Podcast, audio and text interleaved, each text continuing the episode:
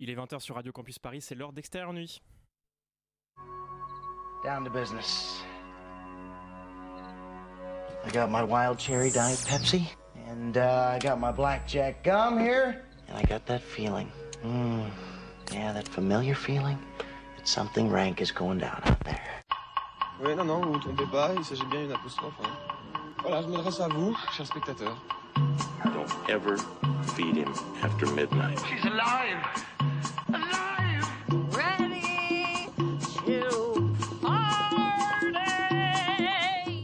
Sorry, Dave. I'm afraid I can't do that. I'm a man? Well, nobody's perfect. Qu'est-ce que c'est C'est pas quoi faire. Les acteurs sont à l'aise dans leur personnage, l'équipe est bien soudée, les problèmes personnels ne comptent plus, le cinéma règne. Vers l'infini Cette semaine extérieure nuit a le goût du spectre, pas celui des couleurs, bien qu'il soit incontournable à tout plaisir esthétique, mais bien le fantôme, l'ectoplasme, la réminiscence. Les films de notre programme convoquent ceux qu'on exorcise, comme le lourd entourage de la plasticienne de Showing Up, le nouveau film de Kelly Reichardt. La revenante Shailene Woodley s'applique, elle, à fuir ses démons intérieurs autant que sa propre traversée du désert dans Misanthrope, où elle traque l'ombre d'un tueur en série. Disco Boy réunit un légionnaire oubliant sa, Biélorussie natale et un Nigérien tenté de donner corps à ses fantasmes de danse. Et quand tu seras grand, rassemble des enfants chargés de réveiller ceux qui s'effacent doucement dans les maisons de retraite condamnées par l'austérité. Mais les fantômes ne restent de toute façon pas longtemps au placard, c'est le message de nos cérémonies. Premier film où deux frères enfouissent dans leur cœur un accident qui les unit. Même son de cloche dans la série Acharné sur Netflix, où un autre accident fait ressurgir des sentiments enterrés, décidément. Médium, exorciste de navets ou chasseur de fantômes numériques, nos chroniqueurs joueront ce soir les passeurs entre deux mondes. Extérieur nuit, c'est parti. Et Félix, on démarre tout de suite par le box-office. Ouais, c'est parti. Euh, sans surprise, euh, en numéro 1, comme d'habitude depuis euh, des années maintenant, Super Mario Bros. le film qui continue à tout fracasser avec 1 million d'entrées pour un cumul à quasiment 6 millions, ce qui est vraiment énorme et je, je crois qu'il est vraiment en passe d'être dans le top 10 des plus gros films d'animation, enfin de plus gros box- box- box-office pardon de c'est- C'était attendu à ce point ou pas? Parce que moi je suis pas ce genre Je de. pense que oui, enfin, produit. que Mario c'est un peu une religion, mais quand même effectivement c'est c'est surprenant. Après vacances oblige, je pense que les gens ils sont, enfin voilà, ils se, se sont euh, euh, empressés d'y aller avec leurs enfants. Euh, en deuxième position, pareil, film français cette fois-ci. Pas grosse, enfin pas beaucoup de surprises. Les Trois Mousquetaires qui continue euh, son petit bonhomme de chemin avec 400 000 entrées pour euh, sa euh, troisième semaine maintenant, quatrième, je sais plus. Ouais, quatrième, truc comme ça. ouais. Euh, pour un cumul à quasiment 3 millions, ce qui est à mon avis pas mal. Je pense que Pathé peut être assez content de leur performance. Et en troisième position, à mon avis, une petite déception, c'est Donjons et Dragons, l'honneur des voleurs, euh, qui fait euh, 251 000 entrées pour un cumul à un peu moins d'un million, ce qui est pas terrible, terrible, surtout comparé au score des deux autres. Voilà. Ouais, licence contre licence, Mario a gagné donc. Mario a gagné, ouais. A priori. Laurent, tu as une toute petite voix. J'espère que tes blagues ne sont pas aussi éraillées que ta gorge. Euh, encore, fait, encore eut-il fallu que j'en, fasse en fait ou que j'en prépare, euh, ce qui est pas tellement le cas. Euh, Ça me donne envie de chuchoter cette histoire. Vraiment faire une émission Bonsoir de nuit. Valentin.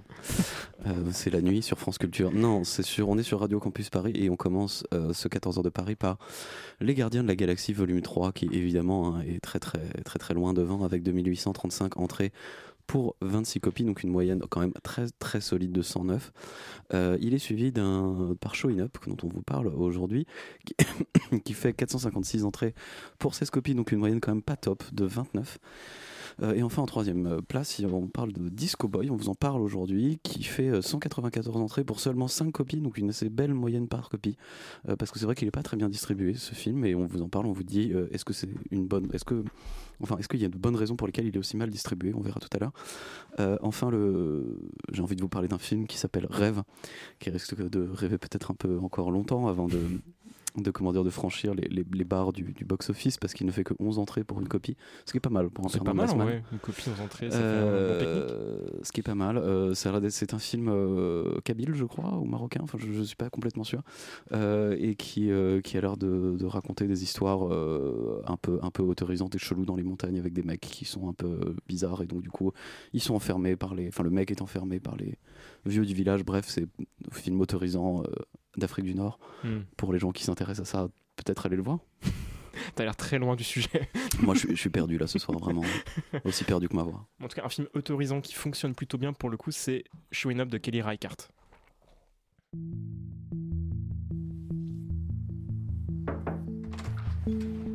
Hi. She's amazing. love the green stockings.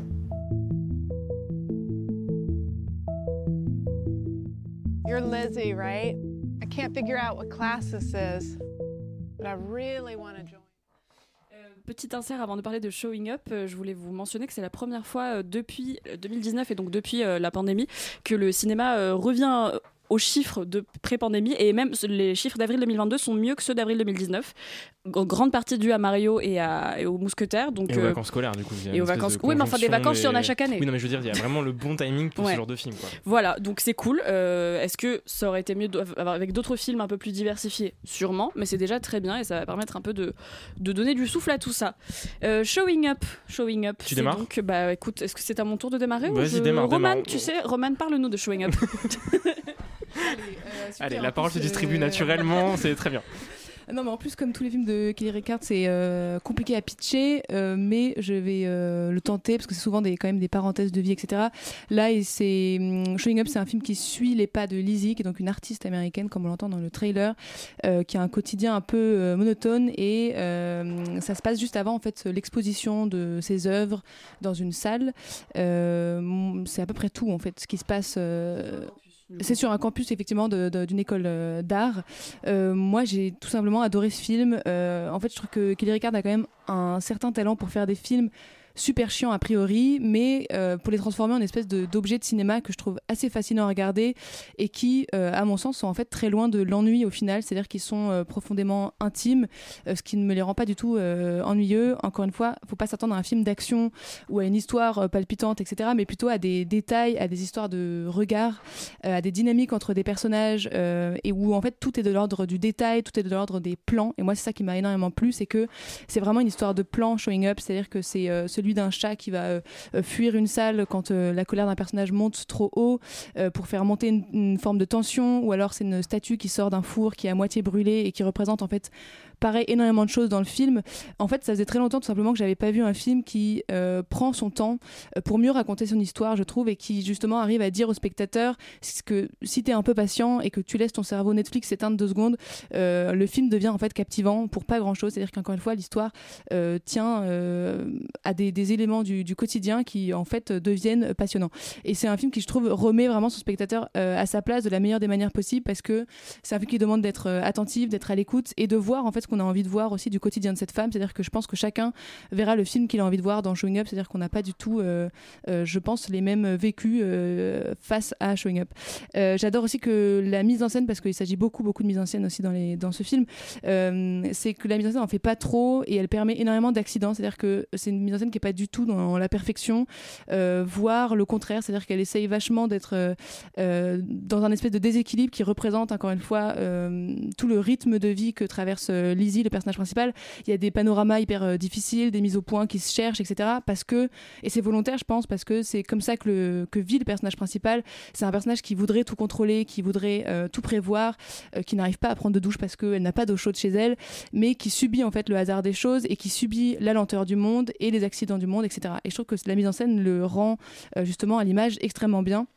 C'est un personnage que, encore une fois, Alban et je pense que Valentin ne seront pas d'accord avec moi, mais moi je trouve que c'est la grande force aussi du film parce que on a vraiment affaire à une, euh, une anti-héroïne, c'est-à-dire qu'au départ, je la trouve effectivement très antipathique, elle passe son temps à se plaindre, elle est contrariée partout et euh, elle a une espèce de, relation amour-haine avec sa voisine on a du mal à, comprendre pourquoi elle est aussi euh, sèche avec sa voisine qui a l'air plutôt sympathique. Et en fait, je trouve qu'on apprend vraiment, encore une fois, si on laisse le temps au film de s'installer, on apprend vraiment à aimer le personnage parce qu'on la sent s'attacher à, un- pigeon qu'elle a acheté dehors la veille ou alors à s'inquiéter pour son frère, etc. Et c'est jouissif, je trouve, pour le spectateur de changer d'avis au fur et à mesure que le film euh, évolue. Voilà. Et juste à côté de ça, en parallèle de cette espèce d'histoire et de ce personnage, euh, Kelly Ricard fait toujours des portraits un peu de manière euh, plus globale en fait euh, de, l'Amérique et ici plus particulièrement du monde artistique puisque ça se situe, comme disait Rita, sur un campus. Et je trouve qu'elle le fait beaucoup avec, en fait, avec de l'humour et beaucoup de légèreté, c'est-à-dire qu'on est loin des discussions philosophiques ou alors d'un portrait très sérieux de l'artiste. Moi, ça m'a fait beaucoup de bien en fait de voir l'artiste représenté de cette façon-là parce que ça faisait longtemps que je l'avais pas vu de manière aussi humaine en fait, tout simplement. Euh, donc voilà, je trouve que c'est un film qui a énormément de poésie, qui est niché dans le quotidien de ce personnage, avec beaucoup de naturalisme et une mise en scène qui, euh, qui, qui je trouve, est très maîtrisée. Rita, est-ce que tu as aimé ce personnage du coup de, Non, ah, c'est Albon, pardon, mais Albon, pardon. As-tu aimé ce personnage d'anti-héroïne? Euh, Parce que je, sens que tu vas te faire un peu l'avocat du donc Je distribue en bien et en mal, du coup. Est-ce que tu as aimé ce portrait d'anti-héroïne incarné par Michelle Williams, qui est un peu en train de devenir un peu l'égérie quand même de Kelly Reichardt? C'est, je crois, quatrième ou cinquième film ensemble, je crois. Euh, alors est-ce que j'ai aimé le personnage? Non, après je trouve que le personnage est... Enfin, c'est pas que j'ai détesté le personnage, le personnage je pense a été écrit quand même pour que on s'attache pas forcément à elle, ou en tout, en tout cas qu'on la trouve un petit peu désagréable, comme tu l'as dit Roman euh, au début du film. Peut-être que toi ça a marché en fait cette inversion sur toi, ou peut-être que tu t'es attaché à ce personnage, moi pas du tout. Euh, pour revenir à ce que tu disais euh, juste euh, avant de finir ta chronique, tu disais que ça se prenait pas au sérieux, enfin en tout cas que c'était pas des, discours artistiques, voilà, c'était de l'art un petit peu simple qui rentre dans la vie, etc. Moi j'ai au contraire trouvé que le film se prenait énormément au sérieux et notamment à travers le regard qu'elle- qu'elle qu'elle-même porte sur les œuvres ou que sa voisine porte sur les siennes et vice versa je trouve que il y a quelque chose de jamais en fait euh, le il y a, y je sais pas du second degré où ça apporte de la nuance ou, jamais il y a une distance. Je trouve que tout est très sérieux. Donc euh, moi c'est un peu ce qui m'a dérangé dans le film. Ensuite je suis to- totalement d'accord avec toi sur le fait que euh, Kylie Reichardt s'est filmée et elle s'est d'autant plus filmée quand les personnages sont seuls quand ils sont dans leur intimité notamment les scènes où elle travaille justement ces ces, euh, ces sortes de petites statuettes en, en céramique. Je trouve que c'est des scènes qui sont euh, magnifiques, vraiment. Je trouve que c'est ce qui fait la force du film. Après, mis bout à bout, ça fait un film de 10 minutes, donc c'est pas suffisant. Je trouve que le meilleur personnage du film, ça reste le chat. J'ai jamais vu un film où le un chat était aussi bien filmé. Non, mais c'est vrai, je trouve que toutes les interactions avec le chat sont vraiment, sont vraiment bien avec le, avec le, le personnage principal. Euh, je trouve qu'ensuite, les personnages manquent de nuances. Je trouve qu'ils sont pas forcément très bien écrits à chaque fois. Je trouve que, voilà, sa voisine, elle est un petit peu, euh, à la fois un petit peu sympa, mais on sent que c'est un peu une peste, quoi. Elle, elle est un petit peu perdue et jamais, en fait, elle se relève de ce, de, de, de, cette écriture-là où jamais le personnage va prendre une autre ampleur ou une autre dimension. Je trouve que, voilà, ça reste assez linéaire, en fait. Le personnage n'évolue pas tout le long du film. Euh, je trouve que les personnages secondaires n'existent pas. Peut-être un petit peu le père que j'ai trouvé assez attachant, mais voilà, je trouve que c'est dommage. Euh, après, ça aborde des, des, des sujets un petit peu plus graves, notamment sur la santé mentale du frère de, de l'héroïne. Je trouve que quitte à nous montrer ça, autant nous montrer rien du tout parce qu'on n'en parle pas assez justement. Je trouve que on voit pas justement ce qui se joue entre entre elle et, son frère. Enfin voilà, j'ai trouvé que c'était parfois un petit peu bâclé et c'est dommage parce que voilà on sait que c'est une grande réalisatrice on sait qu'elle a un vrai regard qu'elle a un vrai ton on sait qu'elle sait faire des super choses moi j'avais vu First Co euh, que j'avais encensé à ce micro là la dernière fois parce que c'est un film qu'on n'a pas l'habitude de voir et c'est un film qui, qui, moi m'avait vraiment bouleversé là j'ai voilà j'ai mis un petit peu plus de, de réserve sur ce film là je pense que pour les amateurs de cinéma là je pense que c'est bien. Et pour voir en fait dans, dans ce à quoi elle sait faire c'est c'est c'est toujours très agréable de voir ces films là ensuite je trouve que euh, 1h48 c'est trop long. Et je pense que ça aurait été un sujet de cours un sujet de moyen ça aurait été peut-être mieux quoi. Rita, tu as failli pitcher, tu as failli répondre. Les gens ne- n'en peuvent plus de savoir ce que tu as pensé Oh waouh. de Showing Up. Euh, bah, pour le coup, euh, les amateurs de ce cinéma-là, sûrement, mais euh, moi je m'attendais vraiment à détester parce que j'ai pas vu First Cow, typiquement parce que quand on l'a pitché, on m'a dit que c'était très silencieux et contemplatif. Je savais qu'avec mon temps d'attention qui atteint le poisson rouge à ce stade de, la fin de pandémie, je n'allais pas réussir à apprécier. Et c'est là où je remercie les salles de cinéma de me permettre, de m'ordonner, de m'obliger à ne pas avoir mon téléphone ou toute autre forme de, distra- de distraction parce que j'ai finalement beaucoup aimé. J'ai vraiment du mal. En plus, c'est tout ce qui est art contemporain. Enfin, je me sens débile face à ce genre de propositions. Je ne comprends pas, je n'aime pas, fortiori les films sur ce genre de milieu, non. Mais là, j'ai été très happée par la- la- l'atmosphère calme et presque méditationnelle de ce film parce que Michelle Williams fait tout euh, et j'ai même pas fait gaffe à la mise en scène qui je sais était intéressante. J'ai beaucoup aimé certaines scènes où elle nous introduit les personnages euh, dans des coups de vent. Je pense à un moment où il y a des skaters qui passent et on s'arrête avec euh, le mouvement du skater sur le personnage. Et ça je trouve ça il y a plein de propositions comme ça mais j'ai même pas fait attention tant Michelle Williams accapare toutes les scènes surtout celle où elle, où elle est seule, ce qui est pas difficile du coup parce qu'il y a personne avec elle, mais bref, c'est très silencieux et contemplatif et pour autant voir Michelle Williams faire de la, poé- de la poétrie, j'allais dire, bah, de la poétrie euh, poétique, disons. C'est beau, cette poésie entre deux langues là. Euh, c'était c'est- vraiment très bien. Et puis je trouve ça très drôle surtout. C'est un portrait d'anti-héroïne comme tu disais euh, qui est vraiment hilarante. Enfin moi je la trouve hilarante parce que justement elle s'excuse de rien et qu'elle pense même pas être une anti-héroïne. En fait c'est quelqu'un qui est très relatable. Merci l'anglicisme. On la voit se battre avec son syndrome de l'imposteur sa jalousie maladive qu'elle sait être toxique. Elle sait très bien qu'elle est jalouse pour rien. Sa famille dysfonctionnelle. Et je suis d'accord qu'on nous introduit des problèmes un petit peu grand grande échelle alors qu'ils sont pas traités ensuite le four de ses poteries qui l'a fait chier son chat un pigeon une intrigue avec un pigeon m'a plu les pigeons c'est les rats du ciel, c'est mon cauchemar. Et pour autant, j'étais attachée à un pigeon. C'est génial. Et comme tu le disais, elle n'aime pas ne pas avoir le contrôle. Pour moi, c'est le personnage qui est le plus archétypal de- du signe astrologique de la Vierge. Je me reconnais énormément en elle. Je me reconnais énormément dans cette idée de travailler pour faire négliger et en même temps demander de l'attention. Réaliser que sa voisine est parfaite. Et c'est hyper frustrant quand on voit quelqu'un que tout le monde considère comme génial au sens qu'elle a du génie. Et quand on arrive à être assez proche d'elle pour lire entre les lignes et voir que la personne n'est pas un génie et plutôt une fraude et se dire pourquoi tout le monde trouve cette personne géniale, même quand elle sauve le pigeon, elle le fait mieux que moi. Moi, franchement, j'adore. Euh, c'est vraiment, et même ce personnage de voisine, elle est parfaite en tout point et. je, trouve ça bien. Pour autant, effectivement, structure très bancale. La question de pourquoi ce film se pose, euh, parce que en, vrai- pourquoi ce film Il se passe pas grand chose et à la fin, on n'a aucune réponse à aucune question. Et en vrai, je m'en fiche. Euh, je trouve ça absolument génial.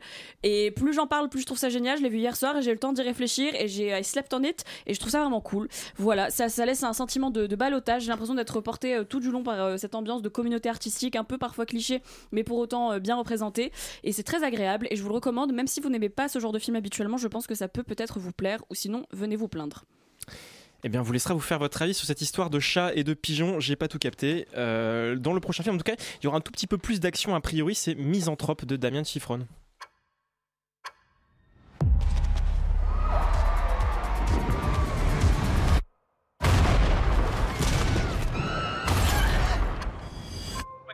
Of a shooter down at the harbor. Any eyes? Please confirm. 29 victims. Every shot found its mark. No casings? Not a single stray hair or fingerprint. Solal, tu nous as fait l'honneur de passer faire une chronique sur ce film. Que se passe-t-il? Euh, écoutez, c'est que je suis un homme occupé et que là j'ai décidé de vous caler un petit euh, euh, trou dans mon, dans mon emploi du temps. Donc, euh, Prends-moi 4 minutes, vas-y. Alors, euh, Misanthrope, donc c'est un thriller réalisé par Damien Sifron, qui était déjà euh, l'auteur à l'origine des Nouveaux Sauvages, et qui donc, euh, moi je m'attendais en y allant à voir un film aussi barré que Les Nouveaux Sauvages. Euh, pour ceux qui l'ont vu, vous comprendrez de quoi je parle quand je dis aussi barré. Et euh, finalement non, c'est un thriller qui, en fait, je trouve qu'il y a une, grande facilité à, vous, à vous prendre, c'est-à-dire qu'en gros, euh, Damien va utiliser en gros le, le- le thriller le plus classique qui soit, c'est-à-dire que c'est un tueur en série qui assassine en une seule soirée euh, 19 personnes et dont le FBI doit retrouver euh, la trace et l'identité. Et euh, une euh, jeune policière va se retrouver par la force des choses propulsée au sommet de cette enquête, malgré elle. Et en fait, c'est une intrigue qui est, au regard du thriller et au regard de, de thrillers qui ont eu lieu jusque-là, qui est totalement basique en fait. C'est-à-dire qu'il y a un thriller plus classique que celui-là et plus qui va au, plus à l'essence de, ce qu'est le film noir et le film d'enquête, ça n'existe pas. Parce qu'en fait, c'est pas ce qui intéresse, je pense, notre réalisateur et c'est c'est pas ce qui est intéressant dans le film. Je pense qu'en fait, c'est assez intelligent dans le fait où euh, c'est cette histoire-là d'enquête qui nous fait rester et qui nous fait euh, et qui, est vendue par la par la bande-annonce et qui est vendue par le début du film et qui fait qu'on reste jusqu'au bout. Et en fait, c'est pas du tout le sujet. C'est un film qui, parle complètement de la société américaine et c'est- c'est-à-dire que à peu près la moitié des plans euh, vont servir justement à avoir un point de vue relativement misanthrope sur ce qu'est la société américaine. Et donc c'est tout, c'est tout le, toute l'essence de, ce- de ce film-là et je trouve qu'il le fait assez bien. Il y a notamment euh, beaucoup de séquences qui se passent euh, dans, euh, dans un centre commercial ou dans les rues de New York où, la figuration a été extrêmement travaillée au, tel point que ça semble quasiment réel en fait. J'ai quasiment l'impression que c'est de la GoPro. Je sais pas comment ça a été filmé, mais ça donne vraiment l'impression d'être filmé à la GoPro, genre un vendredi après-midi à Times Square quoi. Et je trouve que la représentation en fait de la société est assez au- au-delà d'être juste, c'est-à-dire qu'on va épouser en fait avec je trouve assez, de subtilité le point de vue euh, à la fin euh, au cours du film de euh, ce que peut ressentir ce tueur en série. Il n'y a pas d'empathie, il n'y a pas d'excuse possible pour, le l'acte qu'il commet qui est horrible. Mais c'est-à-dire qu'il y a, la façon d'épouser le point de vue est assez intéressante. Et je trouve que c'est un regard, je ne sais pas si c'est particulièrement neuf, mais qui est particulièrement bien exécuté de mon point de vue à ce, dans ce prisme-là. Félix, est-ce que tu trouves que Damien Sifron est aussi euh, hargnu, aussi colérique que dans Les Nouveaux Sauvages? Euh, Peut-être un peu moins, parce que les Nouveaux Sauvages, c'est vrai que ça y va euh, vachement. Et d'ailleurs, je vous le conseille, hein, c'est un, un petit bijou, je trouve. Donc, euh, enfin, moi, personnellement, j'ai beaucoup C'est un peu rigolo, ouais. C'est un petit peu, ouais, un petit peu rigolo. Là, c'est un peu moins rigolo, même si, justement, on, on ressent un peu la patte à l'écriture de de ce cher Damien parce qu'il y a quelques petites blagues qui par moments d'ailleurs sont assez bienvenues parce que ça libère l'attention et il y a quelque chose d'assez euh, euh, cool là-dessus. C'est pas juste hyper sérieux premier degré euh, tout le temps même si ça reste quand même un thriller et qu'on est il, il épouse complètement les codes du thriller et, qu'on y croit à 100% moi je vais être un peu moins dithyrambique parce que je sais qu'ensuite euh, va y avoir quelques petites éloges qui vont être faites. Je trouve que effectivement c'est très efficace. En fait tout le début du film est génial, la scène d'intro est, est top, euh, la mise en scène est extrêmement maîtrisée, je trouve que le, les personnages, euh, le, le, le chef en fait de l'enquête du FBI qui est, qui est joué par un acteur dont j'ai oublié le nom mais que j'aime beaucoup. Ben Mendelsohn, Mendelssohn, je crois. Oula, j'arrive plus à prononcer. Ben Ben, Johnson. Mendelssohn, pardon. Bah voilà, bah, Ouais. ce, ce cher Ben aussi. Pas facile à prononcer, c'est vrai. Non. Euh, bah, il est super. Enfin, moi, j'aime beaucoup ce- cet acteur qui est toujours un peu utilisé euh, comme étant euh, le grand méchant ou au contraire euh, celui qui euh, justement incarne la bureaucratie. Et là, au contraire, on va essayer de le twister, on va l'utiliser euh, comme, comme étant le commissaire qui va essayer de se battre un petit peu justement contre euh, le, le- la hiérarchie qui essaye par moment de récupérer un petit peu l'affaire. Et je trouve que c'est tout en fait effectivement comme tu disais euh, Solal c'est l'intérêt du film c'est tout ce qui touche autour de, cette enquête toutes les tous les, tenants euh, justement euh, un peu politique euh, et, et tout, ce qui est un peu obscur et aussi le côté très euh, quotidien je trouve de, cette enquête où euh, voilà il faut aller chercher une chemise donc on va aller dans une euh, espèce de décharge et on va aller euh, fouiller des ordures pour essayer de retrouver cette chemise. Il y a vraiment quelque chose de très euh, terre à terre en tout cas euh, palpable dans, ce qui se passe. C'est pas juste euh, des interrogatoires ou quelque chose d'assez bu- bureaucratique pardon. Euh, mais bon voilà. Je trouve qu'il y a quand même des petits trucs qui vont pas notamment par rapport au personnage euh, principal justement cette euh, enquêtrice qui je trouve euh, enfin on- au cours du film on, essaie- on comprend et on essaie de tisser un peu un lien entre elle et euh, le tueur et le, fait qu'elle a des problèmes dans sa vie etc tout ça je trouve que c'est très très fabriqué et que ça sert justement un parallélisme qui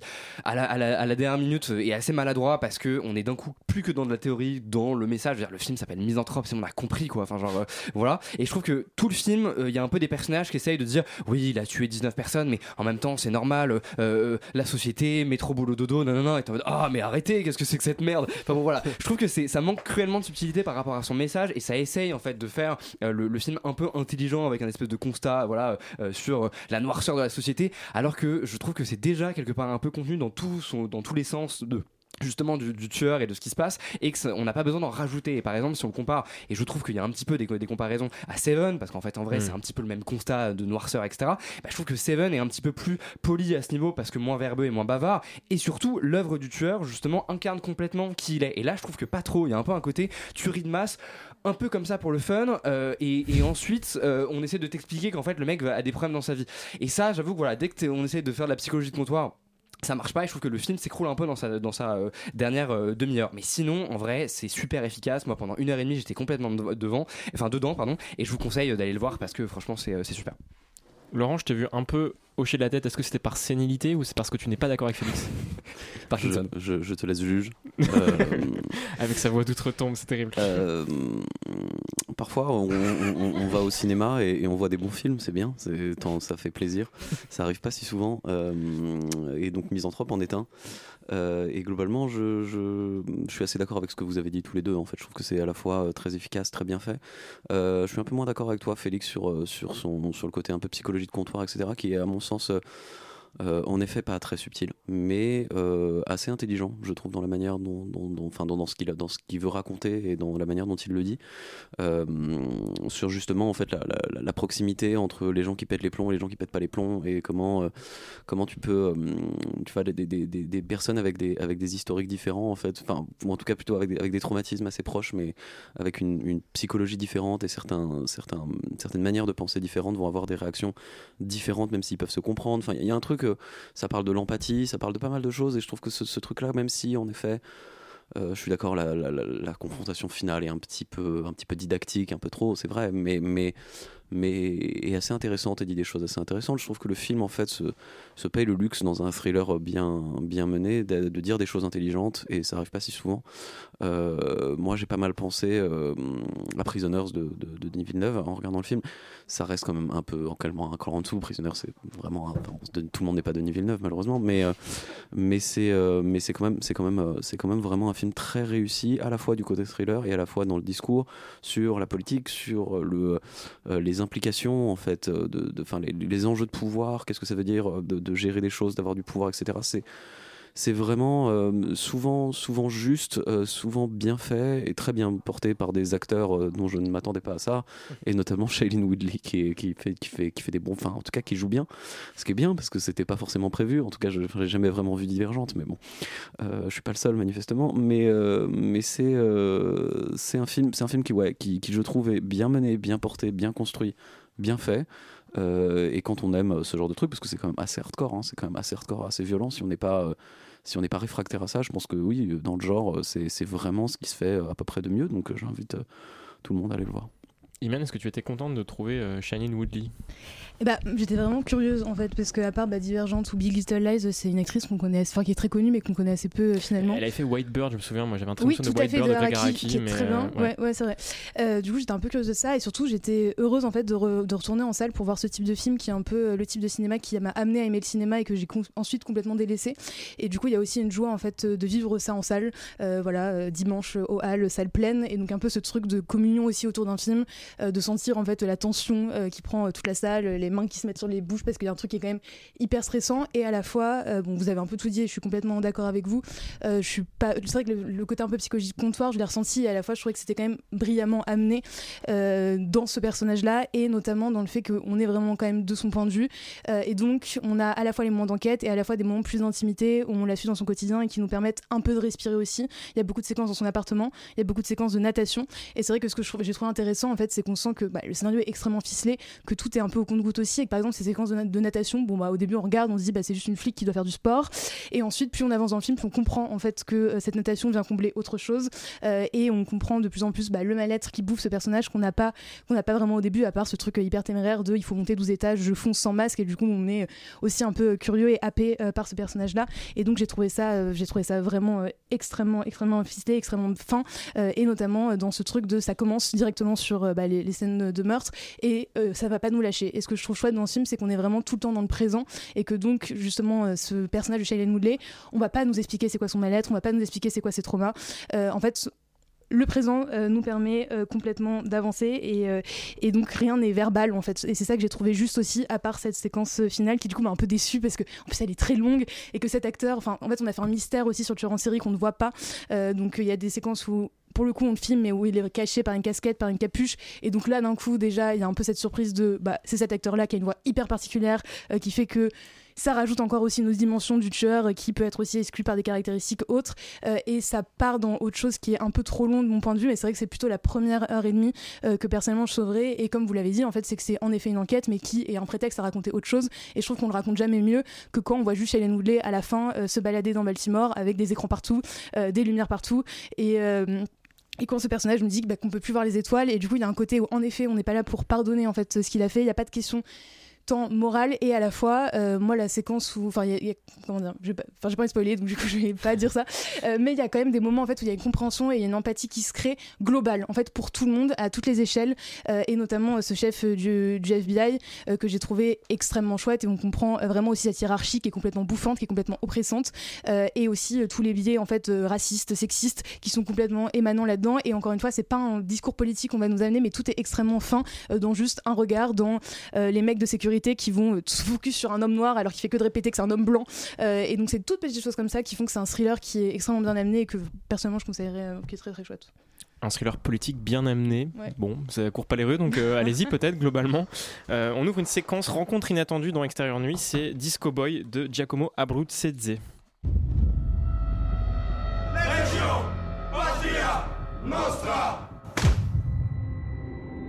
Vous êtes clandestin?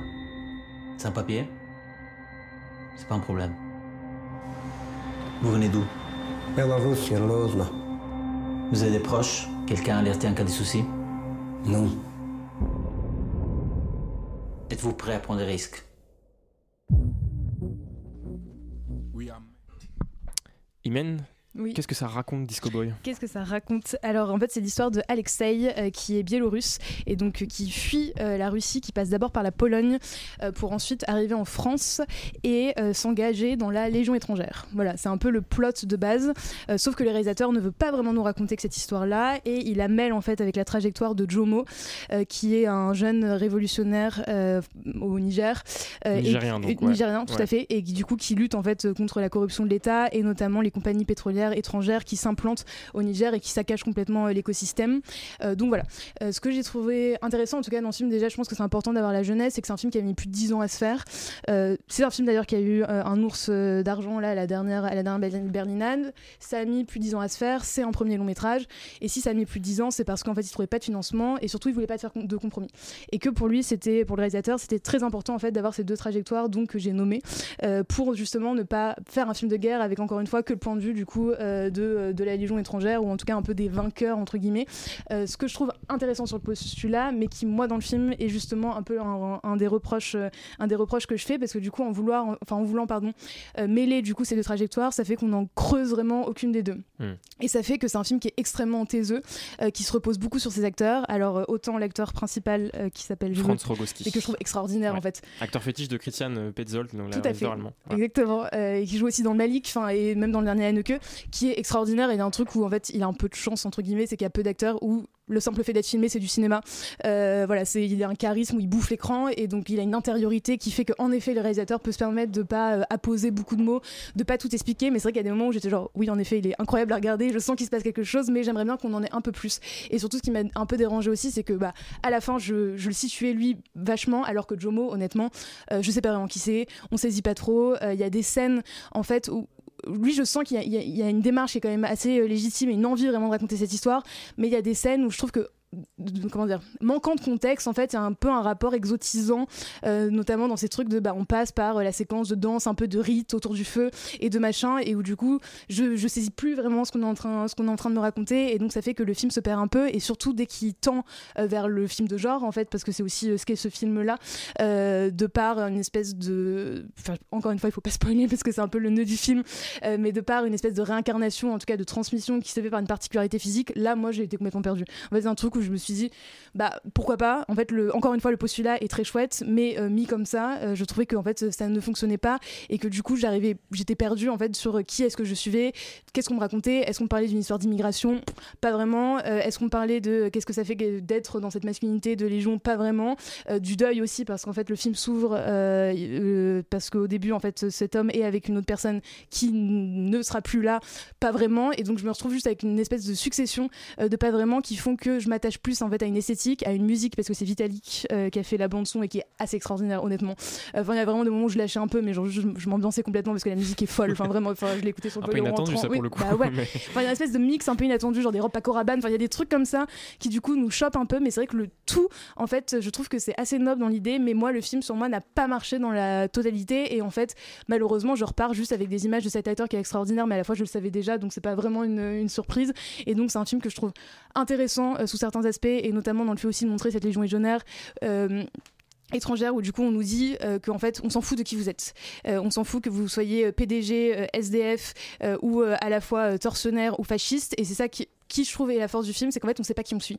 Et que donc on peut accepter d'apprécier ce personnage ou pas en sachant que potentiellement en fait c'est pas une bonne personne. Ouais. et donc ça pose en fait une question morale que là je trouve euh, enfin qui est sous-jacente au film hein, c'est pas du tout euh, didactique euh, mais que je trouve extrêmement intéressante. Du coup voilà je dirais que c'est un film qui est intéressant sporadiquement mais dans la globalité en fait du film il y a un truc qui pour moi ne marche pas Félix, tu partages ce concept de projet un peu radical parce qu'effectivement, j'ai j'ai lu qu'il y avait genre 15 nationalités sur le plateau et que personne Ouais. ne jouait dans la langue du film. Donc, euh, Et tout est surtitré du coup en entièreté, que ce soit les moments français ou les moments dans n'importe quelle langue. Vraiment, le film est entièrement euh, surtitré. ouais.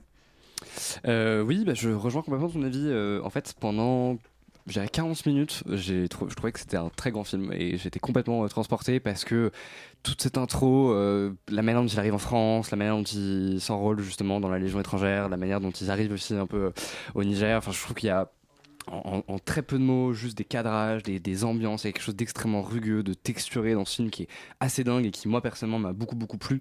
Euh, et il y a surtout un côté assez mystique, mais en fait de manière naturelle justement, qui émane de ces images et de ces séquences à un moment donné une espèce de, de, de prise d'otage justement sur, euh, sur des bateaux en fait quand- qui euh, quelque part euh, prennent en otage justement un bateau touriste et d'un coup il y a une espèce de, de feu qui se déclenche sur, le, sur le, la, la rivière enfin, vraiment des, des trucs qui sont, qui sont dingues qui rappellent un petit peu évidemment euh, le- l'espèce de monument euh, écrasant qui est Apo- Apocalypse Now sur Oui, c'est cité, séquence comme, c'est cité comme une référence. euh, c'est- complètement- euh, c'est évident. ouais. Mais je trouve qu'il s'en sort bien parce que justement, il y a une- un minimalisme, un regard qui est un peu différent justement de la démesure euh, offerte par euh, Coppola, qui est du coup qui fait que le film est, est très personnel et fonctionne vraiment très très bien.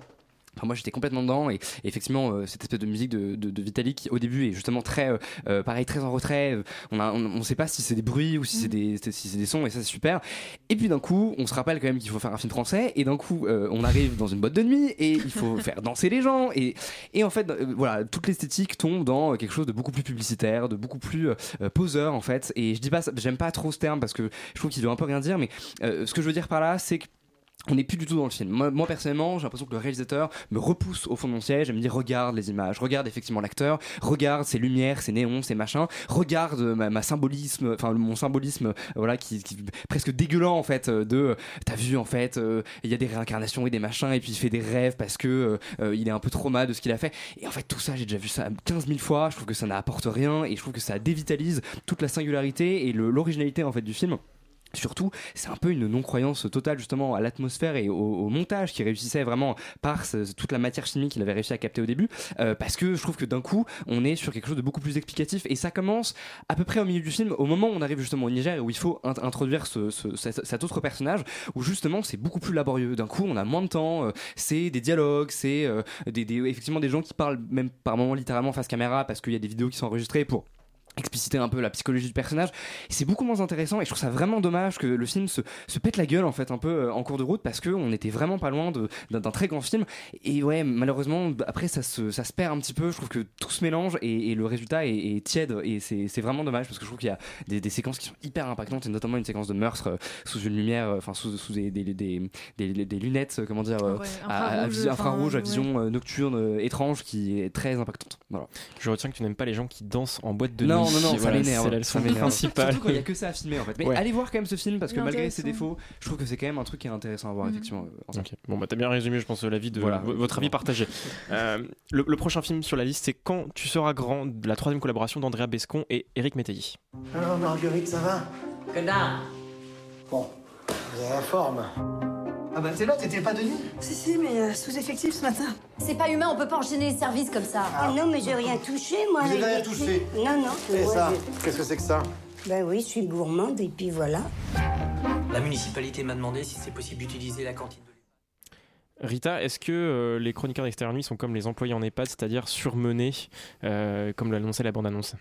Euh, je pense qu'on est surmené de protéger notre usager d'EHPAD. Je ne donnerai pas de nom. Euh, non, c'était gratuit pour rien. Non. Il a pris une balle perdue. Il est Il- il est derrière. même plus il, là. il écoute même plus. il reste par politesse. Le pauvre. Euh, donc, on est euh, dans un EHPAD. Ça, c'était annoncé. On est avec Yannick, qui est joué par Vincent Macaigne, euh, qui adore visiblement euh, Rammstein, euh, qui est super drôle en vrai, et euh, qui est donc aide-soignant dans une maison de retraite et qui s'occupe euh, de absolument tout parce que les aides-soignants, comme on le sait, sont en galère en ce moment, particulièrement dans les EHPAD. En parallèle à ça, on a le personnage d'Aïssa Maïga, euh, dont le prénom m'échappe, qui est euh, assistante scolaire euh, dans une école qui s'occupe du coup de la cantine et de la, de la garderie après l'école. Et problème à la cantine, il y a une fuite d'eau, ils ils ont plus où manger, donc ils se retrouvent à, à squatter un peu l'EHPAD. Suite à quoi les, les vieux vont cohabiter avec les jeunes, ce qui est le pitch de, je pense, 55 movies. euh, euh, 55 films qui sont en cours ou qui, ont dé- qui sont déjà sortis cette année. La mue est en cours. Pardon. Euh, et donc, au-delà de ce pitch qui est quand même excessivement basique et auquel on s'attendait, Qu'est-ce qui se passe? Le, film essaie de rebondir sur cette cohabitation en nous faisant dire que même quand la cantine sera réparée, les enfants vont continuer à venir à l'EHPAD parce qu'ils s'entendent très bien avec les vieux et enfin les résidents, faut pas dire vieux, euh, et qui vont se mettre tous ensemble et apprendre des choses les uns des autres.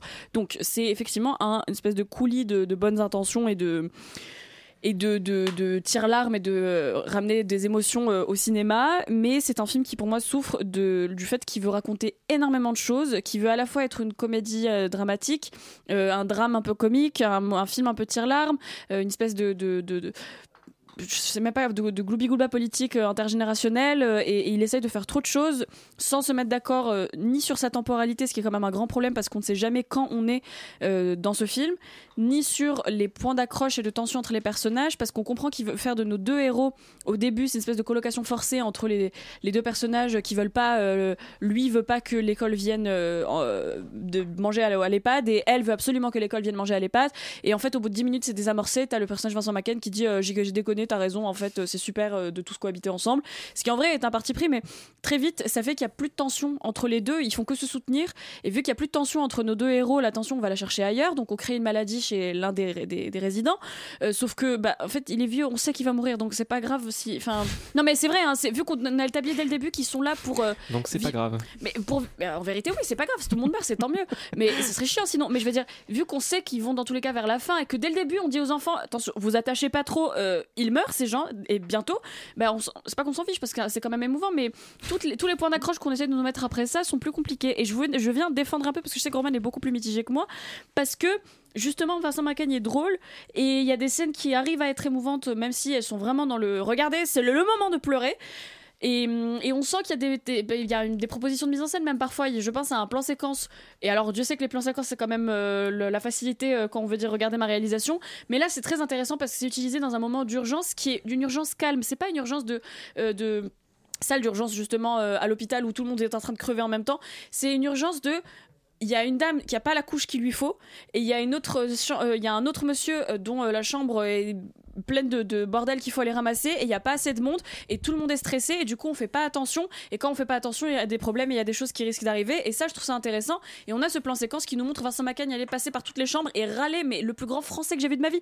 Il passe de chambre en chambre en disant oh mais c'est n'importe quoi euh, pourquoi c'est mal rangé on n'a pas d'argent et après il va écouter Rammstein et crier. Donc je crois que à quel point est-ce que c'était décousu tout ce que je viens de dire résume très bien ma pensée sur le film, qui est que ça, n'avait que peu de sens parce que c'était une espèce de suite pas très logique de, de séquences pas très logique et en fait pour moi ça fait comme une phrase déconstruite qui a pas euh, une majuscule un point à la fin et un sens au milieu c'est qu'il y a des choses qui étaient marrantes mais en vrai concentre-toi et fais une vraie phrase. Et ça aurait peut-être été mieux Euh, en l'occurrence je pense que ça aurait même été beaucoup plus mieux. Voilà. D'accord. Pour filer la métaphore, est-ce que tu trouves que c'est un film majuscule, Roman? Euh, oula. Écoute, c'est quoi un film majuscule Non, je sais pas, J'aurais aimé que, que j'aurais aimé que le film ait la profondeur de ta question. Ouais. Euh, mais pas, écoute, euh, non, mais le film, moi, je enfin, ai-je besoin d'en dire plus? Le film est, est pire que ce que j'avais imaginé. Et on partait dans, déjà de, Ah, es très très en sachant que ça allait être mauvais. J'imaginais que ça allait Ah, être ok. mauvais. J'avoue, je l'ai fait pour la radio, car euh, conscience Merci. professionnelle. Mais euh, c'était encore plus mauvais que ce que je, j'avais imaginé. Déjà parce que ça. Enfin, ça, coche quand même la case de tous les clichés euh, possibles, imaginables, en particulier sur les générations qu'ils représentent, puisque effectivement les résidents de l'EHPAD, on nous les peint comme des euh, gens seuls, euh, un peu mignons, mais qui sont caractérisés que par leur âge, et les jeunes comme des morveux, un peu immatures, qui parfois sont colériques parce que papa et maman leur donnent pas d'amour. Euh, alors que le film a moyen d'explorer justement le conflit générationnel, je trouve, dans ce qu'il pourrait avoir de plus intéressant, de plus profond, etc. En fait, le film choisit de l'incarner par de la surface, de- de- un truc hyper lisse tout le temps, et dans, et dans, ce, que ça a de plus cliché et de plus attendu euh, tout le long du film. Et en fait, c'est ce que je reproche à tout le film euh, de manière assez euh, générale, c'est que on nous montre des idées, c'est-à-dire qu'elles sont jamais incarnées dans la narration, elles sont jamais incarnées dans la mise en scène. On nous fait comprendre les idées par les dialogues en mode regardez, ils sont en sous-effectif, les moyens donnés par les hôpitaux pour les hôpitaux sont déplorables, etc mais c'est appuyé, avec tellement de lourdeur, etc., que, euh, et tellement d'artificialité qu'en fait, c'est des idées qui sont euh, placées un peu ici et là et qui sont jamais, encore une fois, euh, incarnées de manière concrète. Donc, on ne voit jamais. Euh, et pareil, c'est-à-dire qu'elles sont pas mises en scène. C'est que, en fait, le, scénario fonctionne comme si, une fois qu'on avait abordé une thématique, on l'avait énoncée, c'est comme si elle avait été traitée, sauf que ça n'est évidemment pas le cas. Et on voit tous les, c'est ce que tu dis, Rita, c'est qu'on voit tous les sujets politiques qui veulent toucher, mais ils oublient de raconter du coup une histoire, quelque chose d'original et quelque chose d'intéressant en développant ces thématiques euh, avec des personnages et avec euh, des situations, etc. Malheureusement, je trouve que du coup, cette espèce de manque global d'écriture, de nuances, de recherche par rapport à ce sujet qui, encore une fois, est intéressant, euh, c'est ça fait que le film raconte plus rien du tout, ça raconte absolument rien, moins que Showing Up encore. Voilà, et on nous ajoute euh, une intrigue entre un, je- un jeune et un vieux euh, qui, qui évidemment genre va être expliqué. C'est-à-dire que ça pourrait être touchant, mais en fait c'est Ils vont expliqué. tomber amoureux. Euh, presque.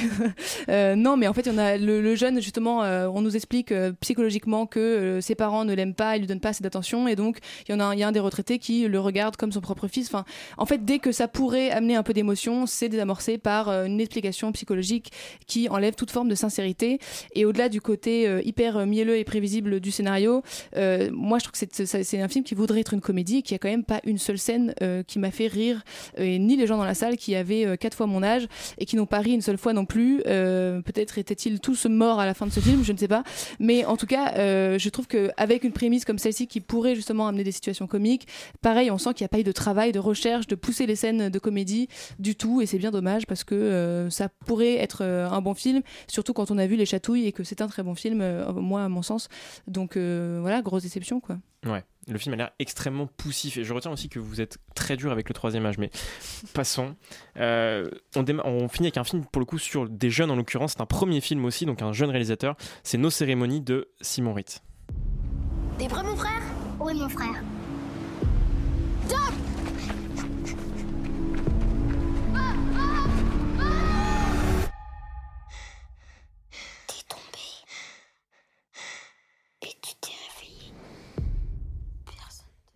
Félix, qu'as-tu pensé de ce ballon d'essai qui était donc à la Cannes l'année dernière, il me semble, à la semaine Ouais, de la critique Semaine de la critique, et je l'ai vu d'ailleurs il y a un an. euh, et le film, j'en ai pas beaucoup de souvenirs, ce qui est pas bon signe. Euh, ça raconte l'histoire du coup de deux frères, Tony et Noé, qui. euh, reviennent dans leur petit village euh, justement d'enfance. Dix ans après un espèce d'accident qu'il y a eu euh, euh, entre entre les deux un espèce de secret comme ça. Je dévoile pas trop pour pas trop spoiler voilà. Et en fait en, y revenant ils recroisent évidemment leur, euh, leur pote d'enfance et notamment Cassandra qui était un peu leur crush je crois à l'époque. Et voilà après bon ça se ça se ça, ça vit sa vie d'adolescent on va dire dans le petit village avec le secret et un peu de mysticisme tout ça tout ça. Bon il y a une scène de danse. Est-ce que j'ai besoin de continuer ma critique non en vrai en plus la scène de soirée est pas mal euh, c'est un jeune réalisateur, effectivement, Simon Ritt. Il a 26 ans au moment où le film sort. Là, il en a 27 parce que le film, je sais pas pourquoi, a eu euh, une date euh, voilà, très décalée de sa sortie semaine. Et j'y allais parce que c'est quelqu'un qui était présenté comme, justement, en ayant une espèce d'univers, en tout cas quelque chose d'assez singulier, assez torturé.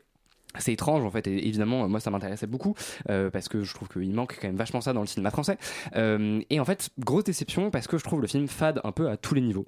Euh, déjà par rapport aux personnages en fait je trouve que ces deux frères ils ont rien de vraiment particulier ils sont assez fades. Les deux d'ailleurs ont un peu des personnalités très similaires enfin même ils se ressemblent d'ailleurs vachement donc j'avais du mal un peu à les discerner par moments donc je, je vois pas trop l'intérêt en fait de raconter ce- cette histoire, de raconter ces interactions aussi avec cette fameuse Cassandra qui est un peu bah voilà l'énième euh, crush euh, qui est là, qui est un peu pote et machin. Enfin bon, j'ai l'impression d'avoir vu tout ce qu'on essaie de me raconter et le postulat un tout petit peu original justement du film, qui est l'élément de genre que j'évite de spoiler, mais euh, voilà cette espèce de secret un peu mystique entre les deux frères.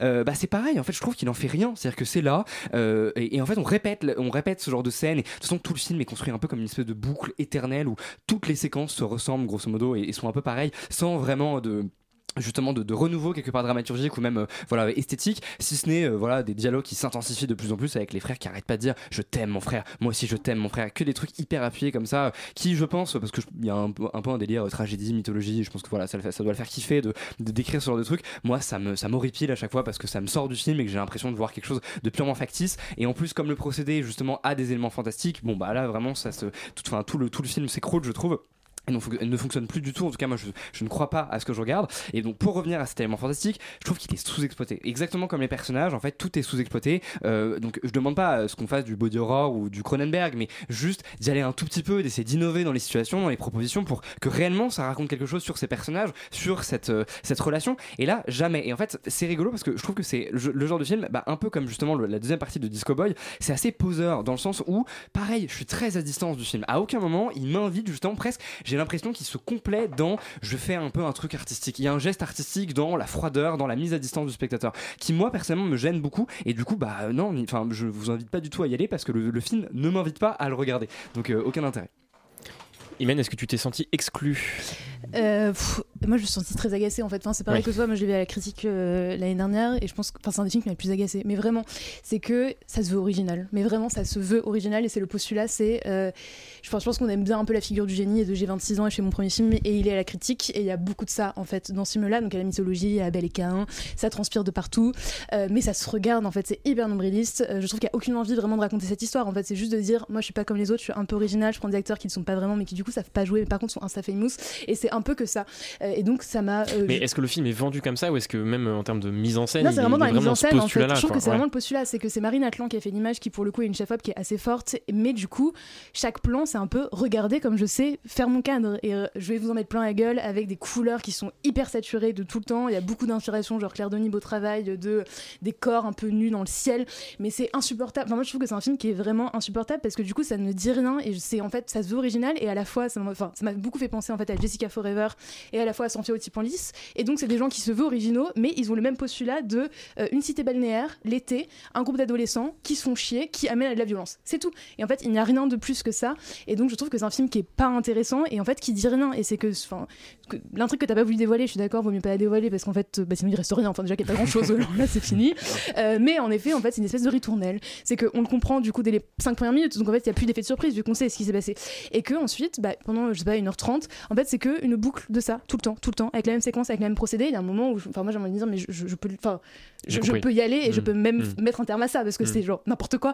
Et donc je trouve que c'est un film qui est à la fois euh, douloureux, qui a pas vraiment de fond et qui a vraiment cette vocation hype euh, qui fait que pour moi c'est pas un cinéma que je trouve intéressant. En fait, c'est un cinéma qui sert plus à flatter l'ego euh, à la fois des producteurs, à la fois du réal, de dire on est un peu novateur, on fait des trucs un peu originaux, alors que pas du tout. Je trouve ça mais profondément vide. À la rigueur Instagrammable, esthétique parce que encore une fois c'est extrêmement cadré, tout est extrêmement beau. Ils sont beaux d'ailleurs, tous les acteurs sont vraiment beaux. Mais pour moi il y a rien de plus que ça en fait qu'une beauté plastique, mais sans fond, vraiment sans fond du tout. Eh bien, on va laisser nos cérémonies à Instagram, a priori. Euh, pour voir d'autres gens qui, visiblement, vont péter des plombs, on va parler de la seule série de la semaine, c'est Acharné, c'est sur Netflix. Amy, are you okay?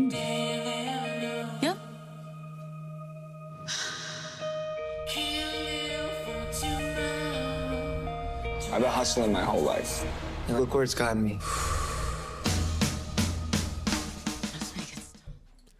Laurent, tu as regardé cette série. Qu'en as-tu pensé? Euh, parce que parfois je regarde des séries aussi. Euh, Qu'est-ce que j'en ai pensé? Bah, peut-être commencer déjà de, par quoi ça, de quoi ça parle. Euh, en fait, ça raconte euh, l'histoire de, de deux personnages qui sont euh, américains d'origine asiatique et qui, qui sont chacun tous les deux de, on va dire du spectre social très différent. Une, femme qui vit dans un milieu très artistique et plutôt très bourgeois, et un autre qui est plutôt working class et, qui et qui comment dire essaye de essaye de, gagner de l'argent et de s'en sortir, voilà, de hustle à l'américaine. Et, euh, et ils vont se rencontrer parce que euh, lors d'une espèce d'altercation en voiture, une espèce de scène de, de, comment dire de, road rage euh, comme on peut voir dans dans les dire, dans certaines émissions aux États-Unis où en fait ils vont se poursuivre parce que il y en a un qui a klaxonné au mauvais moment alors que le mec sortait d'un parking. Enfin vraiment une histoire absolument débile. Et comment en fait ces deux personnes là euh, à cause de cette espèce de- d'énervement constant, de haine euh, qu'ils ont euh, vis-à-vis de l'un vis-à-vis de l'autre, vont euh, entre guillemets sortir de leur carcan euh, autour de ça. Et donc ça va raconter leur vie à partir de ce point-là et comment est-ce que euh, ces personnages et raconter un peu développer ces personnages et, et raconter euh, leur entourage, comment ils sont proches et différents, etc., etc. C'est un peu en fait la réponse à White Lotus de Netflix globalement, c'est-à-dire qu'on est, on est sur un dispositif qui finalement est très très proche, où on va essayer de faire quelque chose de une approche entre guillemets, je vais dire un peu un peu autorisante, un peu de délire de film d'auteur autour de autour de, personnages pour raconter un peu leur vie et raconter euh, vraiment la société. On va rentrer dans la satire sociale, on va faire des choses qui sont en fait finalement assez rares en série euh, et qui, euh, qui a été euh, plutôt bien fait et, par White Lotus, qui avait été fait avant un peu euh, bon, pour d'autres, par d'autres séries, on pense euh, aux Sopranos et autres, mais qui est finalement un, type, un type de série assez rare. Et, euh, et cette série, en fait, le fait, je trouve, avec euh, beaucoup de réussite. C'est-à-dire que non seulement euh, on, a, on a des personnages qui sont plutôt intéressants, plutôt, plutôt pas mal écrits, avec, avec une vraie profondeur, avec, avec ce qu'il faut de, de comment dire d'absurdité, de cringe, de trucs un peu pour pouvoir, pour pouvoir mm, réussir à soulever un peu tout ça sans que ça, reste, ça soit un truc vraiment trop exclusivement plombant. Euh, mais ce que je fais, mais ce que je trouve en fait finalement ce que cette série fait le mieux et, notamment comparé, comparé à White Lotus parce qu'on peut pas s'empêcher en fait de comparer un peu cette série tout le temps à White Lotus, euh, c'est que c'est qu'elle arrive en fait à, construire une intrigue de manière beaucoup plus efficace que dans White Lotus en tout cas pour le début de la série. Euh, je trouve qu'à la fin ça se dé- délite un petit peu même si j'ai pas encore fini les trois derniers épisodes, mais enfin globalement ça, on voit que ça je trouve que ça fonctionne un petit peu moins bien. Mais, euh, mais on arrive finalement à être embarqué dans ces destins de ces deux personnages et de comprendre en fait pourquoi euh, ils en sont là où ils en sont, pourquoi est-ce qu'ils font ce qu'ils font, et, euh, et, pourquoi les personnages qui sont autour d'eux et leur entourage, etc., ne sont pas euh, euh, de simples bêtes archétypes, mais, mais, des vrais, euh, mais des vrais personnages bien construits, euh, qui fait qu'on voilà, on s'intéresse finalement un peu, un peu à leur vie, à leur destin. Euh, les principaux problèmes que moi j'ai avec ça, euh, c'est que, c'est que en fait déjà, bah, c'est un peu bizarre, c'est un peu paradoxal, c'est une série Netflix.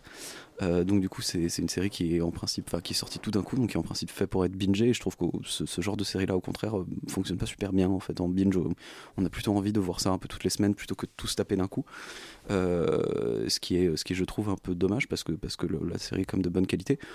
Euh, le truc un peu paradoxal de ça aussi, c'est que c'est qu'en fait, euh, quand Netflix, en gros, euh, Netflix essaye de faire quelque chose d'un peu différent de ce qu'ils font d'habitude et quelque chose de bien, ce qu'on n'a pas vu depuis longtemps en fait, quand même sur la plateforme. Et du coup, ils, même en faisant ça, en fait, ils arrivent à ne pas prendre de risques en pompant plus ou moins les concepts ailleurs.